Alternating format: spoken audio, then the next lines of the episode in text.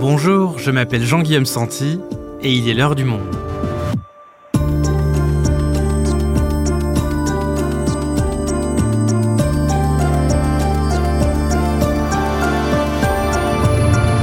Aujourd'hui, on vous parle de Lucas Auchard, le youtubeur le plus influent de France avec près de 19 millions d'abonnés. Mais vous, ou des membres plus jeunes de votre famille, le connaissez peut-être mieux sous le nom de Squeezie. En 2011, ce jeune youtubeur faisait des débuts hésitants. Me voilà, enfin vous me voyez. Euh, pourquoi je fais cette vidéo? Ben tout simplement parce que euh, je suis un peu, je, suis un, je, je, sens un peu gêné là quand même. Première fois que je me montre vraiment. 12 ans plus tard, les audiences de Squeezie se comptent en dizaines de millions de vues par vidéo et font pâlir d'envie les médias traditionnels. Alors, qui est-il et comment a-t-il bâti son succès? Vincent Manilev est journaliste, il a retracé le parcours de Squeezie pour la rubrique Pixel du Monde. Il nous raconte. Squeezie, un garçon normal devenu roi de YouTube, un épisode de Cyrielle Bedu, réalisation Thomas Zeng.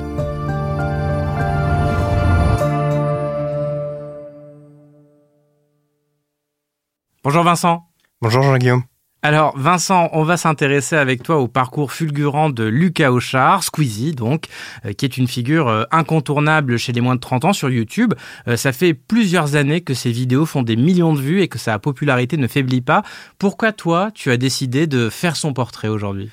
Alors évidemment, dans un premier temps, il y avait l'annonce de son documentaire euh, qui s'annonçait qu'il allait être forcément un documentaire événement pour euh, ses millions d'abonnés. Euh, et puis il y avait aussi l'idée, parce que le documentaire était réalisé par son ami réalisateur Théodore Bonnet, peut-être de proposer une approche un peu différente aussi, en faisant parler ses proches, en le faisant parler lui aussi. Et c'est pour ça que j'ai voulu essayer de le rencontrer en tout cas. Alors tu as essayé de le faire parler. Euh, comment s'est passée la rencontre? Est-ce que tu as pu lui poser ces questions-là? Je crois qu'elle ne s'est pas passée. Hein. Non, ça n'a pas eu lieu.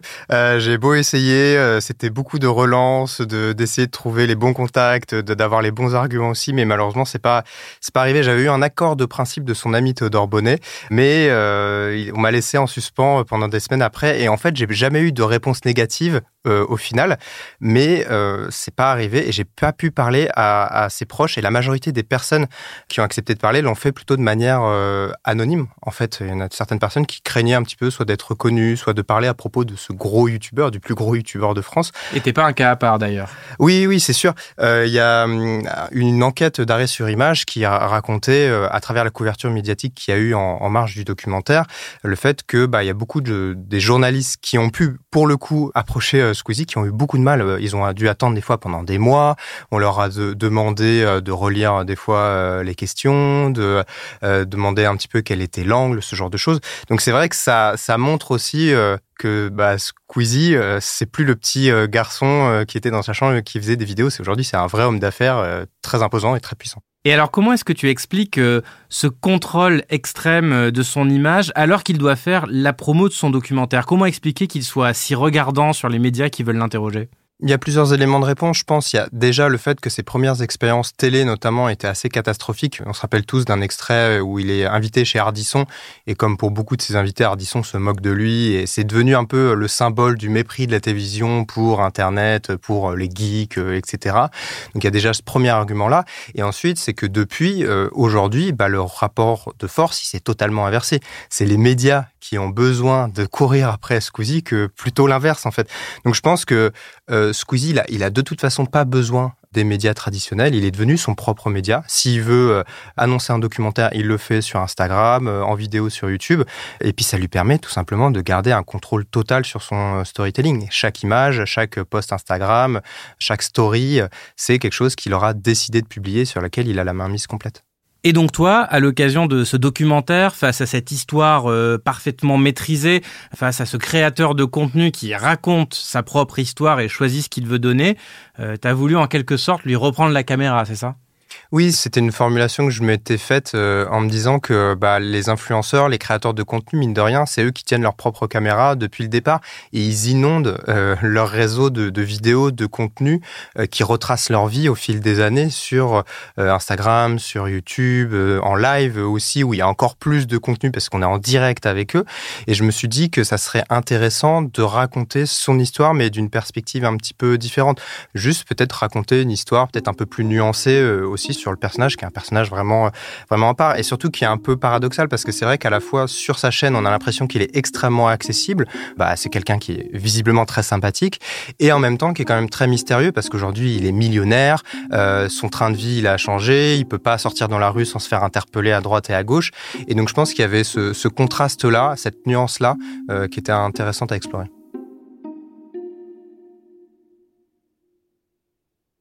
Alors Vincent, démarrons ce portrait non officiel donc avec toi et revenons à ses débuts et on va voir que en effet rien n'aurait pu présager du succès de Squeezie il y a 12 ans quand il s'est lancé. C'était au début des années 2010. Comment est-ce que tout a commencé pour lui? Eh ben, Squeezie, donc Lucas, euh, encore à l'époque, hein, pour la plupart de ses proches, c'était un, jeune garçon de, de 15 ans qui euh, adorait les jeux vidéo. Il traînait dans les boutiques de jeux vidéo dès que possible, il séchait un peu les cours pour jouer, etc. Euh, et qui, bah, mine de rien, et avec le soutien de son frère et de son père, moins de sa mère, avec qui il a une relation plus compliquée, euh, bah, va se lancer un petit peu dans une activité de réalisation de vidéos, parce qu'à l'époque, il y avait, euh, c'était un peu les débuts de, YouTube, il y a encore un peu Dailymotion, etc. Et lui, euh, bah, il va euh, créer sa propre chaîne parce qu'il il a à la fois une passion qu'il veut partager et en même temps une envie de divertir, de raconter des blagues, de faire des défis avec ses potes. Et euh, bah, au début, forcément, par contre, ça reste très amateur. Hein. Euh, il montrait pas son visage euh, tout de suite. Il était assez timide. Il avait beaucoup de tics euh, qu'il gardait pas au montage, euh, qui le mettait mal à l'aise. Mais c'est comme ça que doucement, il a commencé à se faire une, une petite place dans cet écosystème naissant. Et cet écosystème, justement, il ressemblait à quoi exactement, Vincent, en 2011 Est-ce qu'il y avait beaucoup de chaînes comme la sienne sur YouTube à l'époque? Alors YouTube existait depuis quelques années déjà, mais en France, il y avait encore une présence de Dailymotion où beaucoup de YouTubeurs ont, démarré. Cyprien euh, notamment. Euh, il y a eu euh, aussi bah, par la suite une migration vers YouTube, mais c'était un endroit où il n'y avait pas tant de chaînes que ça. On faisait vite un peu le tour des, vidéos et des profils qu'il y avait. On peut parler de gens, il y avait Mister V, il y avait Natou, il y avait 10 minutes à perdre aussi, qui était assez important à l'époque. Mais globalement, ça se répartit autour de trois thématiques il y avait le gaming, les podcasts qui étaient à l'époque, pas les podcasts qu'on connaît aujourd'hui, mais les blagues un petit peu euh, devant une, une caméra, et euh, ce qu'on va appeler les tutos beauté, lifestyle, etc. Et Squeezie, il était plutôt dans le gaming, et il n'y avait pas tant de youtubeurs. Il y avait euh, Diablo X9, il y avait Wartech, ce genre de noms, mais globalement, il y avait quand même une place à prendre pour Squeezie. Mais surtout, à l'époque, on ne se rendait pas compte que euh, c'était un métier potentiel. Il y en a beaucoup qui ont démarré juste pour le fun, pour faire marrer leurs potes, comme une passion en fait. Mais c'est après que euh, le système s'est structuré, que les marques sont arrivées, etc. Et lui, est-ce qu'il devient populaire rapidement? Squeezie devient populaire de manière plutôt exponentielle au début. Euh, on va dire que ça, ça démarre un peu lentement, ça suit un bon rythme en vrai, et quand il commence à faire des collaborations avec d'autres youtubeurs, là, ça commence à exploser. Et c'est quand il rencontre Cyprien, qu'il le recrute pour une nouvelle chaîne dédiée au gaming, que là, vraiment, euh, les abonnés, il en gagne des milliers par jour, et très vite, très très très vite, il dépasse son million d'abonnés. Il va y avoir des vidéos chaque semaine, des tests de jeux, des délires sur des jeux indés, des guests, des tournois, faut le dire tout ça. Oh yes alors justement, Vincent, on vient d'entendre l'extrait d'une vidéo YouTube qui date de 2013 et qui provient du compte du YouTuber Cyprien dont tu nous parlais, qu'on entend ici avec Squeezie. Et ils annoncent le lancement d'une nouvelle chaîne de gaming qui s'appelle Cyprien Gaming. Est-ce que tu peux nous parler de cette collaboration et en quoi Cyprien a été important pour la carrière de Squeezie Cyprien, c'est à l'époque déjà une star de YouTube. Il a à peu près 2 millions d'abonnés en, en, 2013 quand il contacte Squeezie pour lui proposer ce, projet-là. Ce qu'il faut savoir, c'est que Cyprien, il est connu pour ses sketchs, ses courts-métrages, mais c'est à la base lui aussi un gros passionné de jeux vidéo. Et il voulait créer une chaîne en parallèle pour euh, jouer à des jeux. Et euh, le sidekick, le camarade de jeu euh, idéal, c'était Squeezie. Et à partir de là, en fait, parce qu'il a pris Squeezie sous son aile, il a vraiment, vraiment explosé en, en nombre d'abonnés sur sa chaîne euh, personnelle. Et euh, il y a vraiment une relation euh, d'amitié qui s'est nouée. Et même au-delà, Squeezie parle de Cyprien vraiment comme de son mentor. il l'a énormément conseillé, notamment dans ses affaires, quand ils ont décidé d'investir dans la boîte Talent Web, qui est une filiale de la société Mixicom, qui est en gros une, une régie publicitaire qui aide les youtubeurs à, à générer des revenus avec leurs leur vidéos sur, sur YouTube eh ben Cyprien a conseillé à Squeezie de euh, placer quelques milliers euh, d'euros euh, là-bas, alors que Squeezie au début, lui, il s'y intéressait pas vraiment. Donc une collaboration et une amitié qui mènent à cet investissement dont tu nous parlais, est-ce qu'il va être payant? Oui, puisque un an et demi après euh, cet investissement, Mixicom se fait racheter par Webedia pour 75 millions d'euros. Webedia, c'est vraiment un fleuron de l'Internet français. Ils ont euh, des sites comme euh, Allociné, comme jeuxvideo.com. C'est une énorme boîte avec des grands locaux à Levallois-Perret. C'est un site assez emblématique de l'Internet français parce qu'il y a beaucoup, beaucoup de, de youtubeurs là-bas. Et c'est quelques milliers d'euros à la base, en un an et demi, c'est devenu 4 millions d'euros pour Squeezie. Donc Squeezie, euh, il a même pas 20 ans et il est déjà millionnaire. Et donc il va rejoindre cette entreprise et il va y faire des vidéos maintenant. Oui, Squeezie, en fait, il va déménager, il va avoir ses locaux chez Webedia, il va avoir son studio, il va avoir plein de moyens euh, et il va aller de plus en plus vers le divertissement pour toucher un public encore plus large. Il va faire euh, des, vidéos où il va même tester la poterie. Des fois, il fait beaucoup de, de euh, travaux manuels, ce genre de choses. Il va organiser un cache-cache géant en région parisienne. Il teste des objets étranges. Un jour, avec McFly et Carlito, qui sont eux aussi chez Webedia, il va manquer de, de foutre le feu au studio.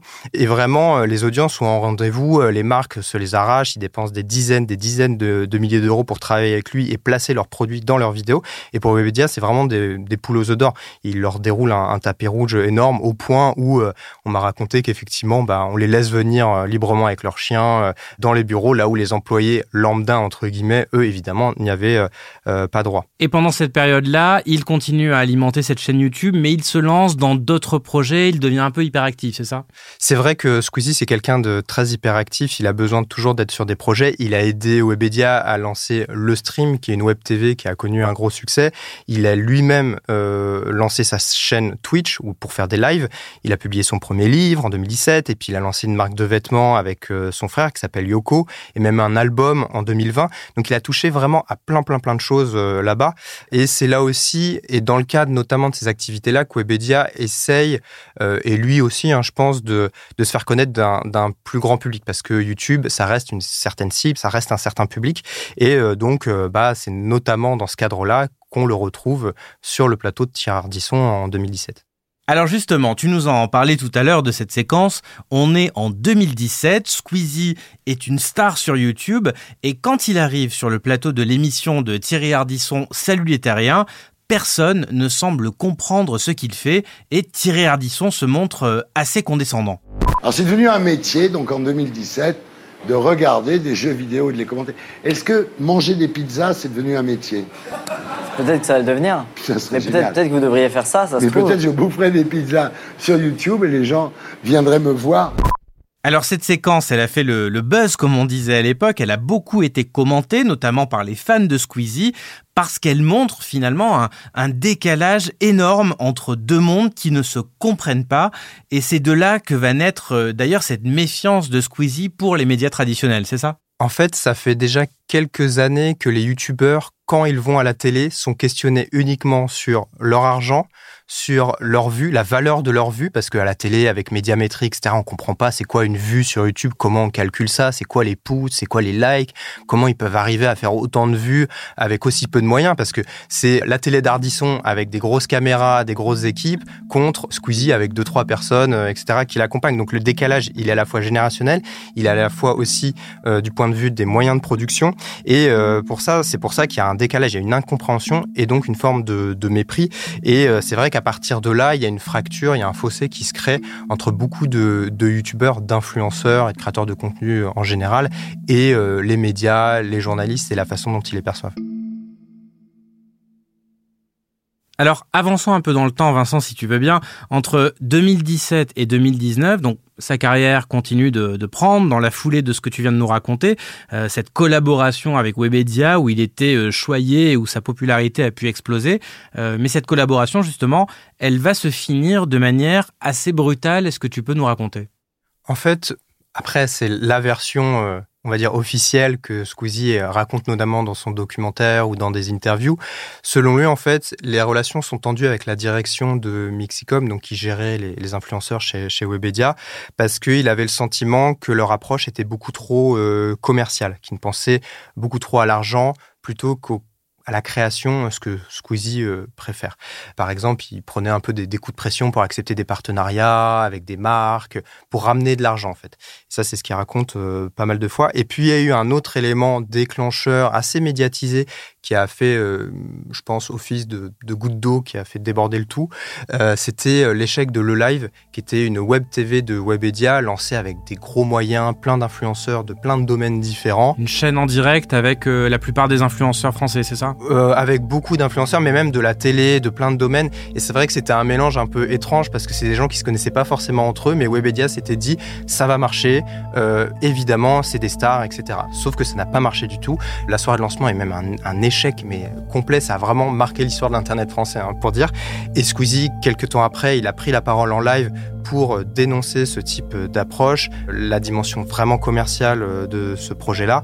Et euh, par la suite, bah, la rupture, elle a été euh, consommée en fait, et il a décidé de quitter Webedia dans la foulée.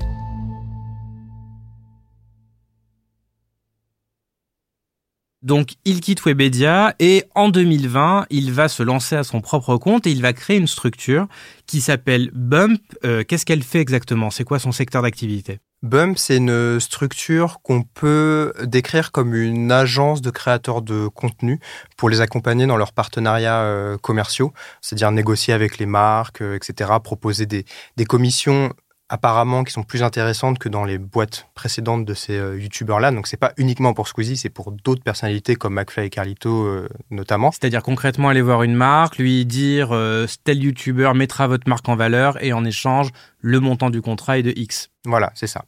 et ça permet de produire des vidéos plus ambitieuses, etc., etc. Il y a aussi à côté de Bump une autre structure qui est créée spécialement pour accompagner Squeezie et les autres youtubeurs dans leurs vidéos. C'est une boîte de production qui s'appelle Unfold.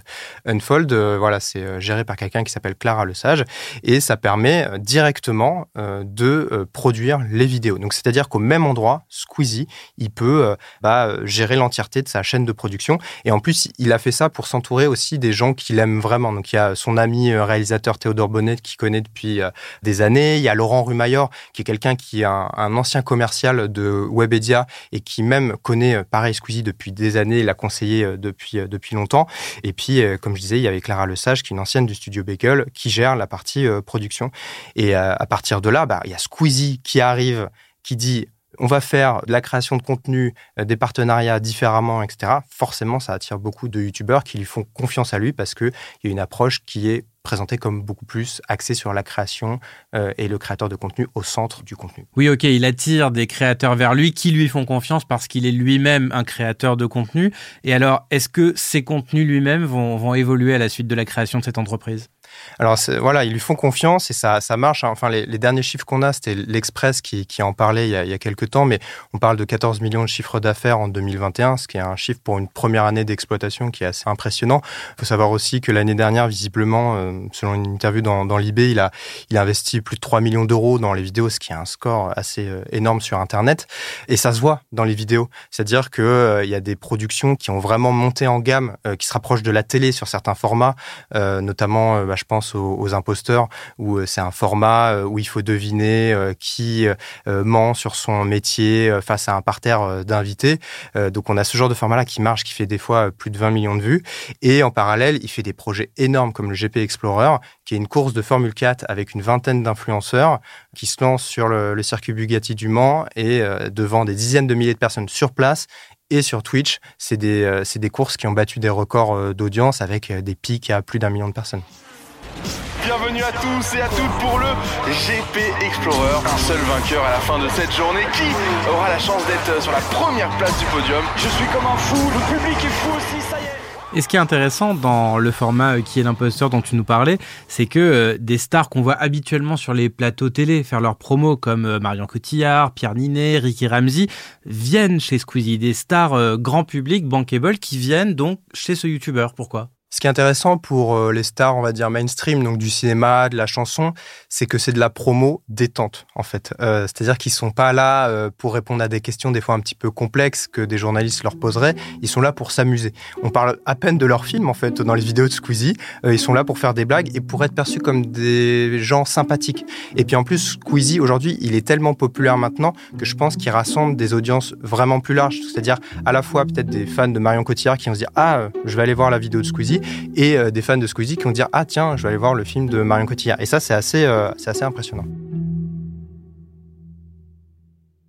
Dernière question, Vincent, et j'en reviens euh, au début de notre affaire. Qu'est-ce que Squeezie a voulu, selon toi, un peu gommer dans le documentaire? On a la version autorisée, ce portrait officiel dont on parlait. Est-ce que Squeezie, pour en arriver là, il s'est également fait des ennemis? Est-ce qu'il a des casseroles, comme on dit? Squeezie, lui, il est vraiment aimé euh, sur Internet et il a une capacité à gérer plus des polémiques, on va dire, que des euh, casseroles ou des accusations euh, très graves. Et à chaque fois, en fait, il va décider de l'adresser. Si ça devient un sujet sur les réseaux sociaux, voire dans les médias, il va l'adresser, que ce soit en live, sur Twitch, dans un TikTok de 9 minutes pour parler d'une tribune polémique, que ça soit dans un tweet pour annuler un concours où il était accusé de faire un petit peu du travail dissimulé il y a plein de choses comme ça. Après, effectivement, et on le voit dans le documentaire, il y a des sujets polémiques entourant sa carrière qu'il a décidé de laisser euh, complètement euh, de côté. Par exemple, la fin de sa relation avec Cyprien, qui est très mystérieuse, euh, bah, il n'en parle pas du tout. Pareil avec sa collaboratrice Luciole, qui est aussi créatrice de contenu, elle est totalement effacée du documentaire. Et quand il parle de son album de musique qui a été un échec, il n'y a aucune mention de la co-autrice de son album, qui a pourtant écrit euh, beaucoup de textes euh, avec lui et avec qui la fin de collaboration s'est pas très bien passée. Et puis de toute façon, Vincent, quoi qu'il puisse arriver, il a une communauté de fans tellement investie qu'elle va systématiquement voler à sa rescousse. Oui, il faut bien comprendre que ces personnes-là le suivent des fois depuis dix ans. Ils ont vraiment, les gens disent qu'ils ont grandi avec lui. Et c'est vrai que sur les réseaux, on voit régulièrement des personnes euh, dire que pour eux, c'est impossible qu'il y ait une sauce sur Squeezie. Une sauce, c'est voilà une casserole euh, sur ce réseau social-là. Et dès qu'il va y avoir un début de polémique, un débat autour de la figure de Squeezie, ils vont accourir assez vite pour le défendre en commentaire. Et c'est vrai qu'on en revient un petit peu à, ce sujet de bah, ce que Squeezie montre, comment il raconte son propre roman en fait euh, en ligne, ce qu'il décide de montrer euh, ou pas. ça construit un, un personnage que les gens ont juste envie d'aimer et de continuer à aimer pendant longtemps. Merci Vincent. Merci Jean-Guillaume.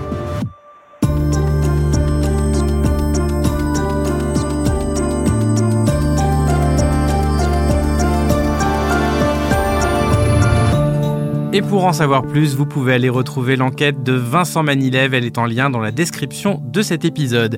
Et avant de nous quitter, un petit mot pour vous rappeler que nous existons grâce à votre soutien. Alors n'hésitez pas à vous rendre sur abopodcast.lemonde.fr, vous y découvrirez notre offre spécialement faite pour les auditeurs et auditrices de l'heure du monde, un mois d'accès abonné gratuit et sans engagement. L'heure du monde est votre podcast quotidien d'actualité à retrouver tous les matins du lundi au vendredi. Merci de votre fidélité et à lundi prochain.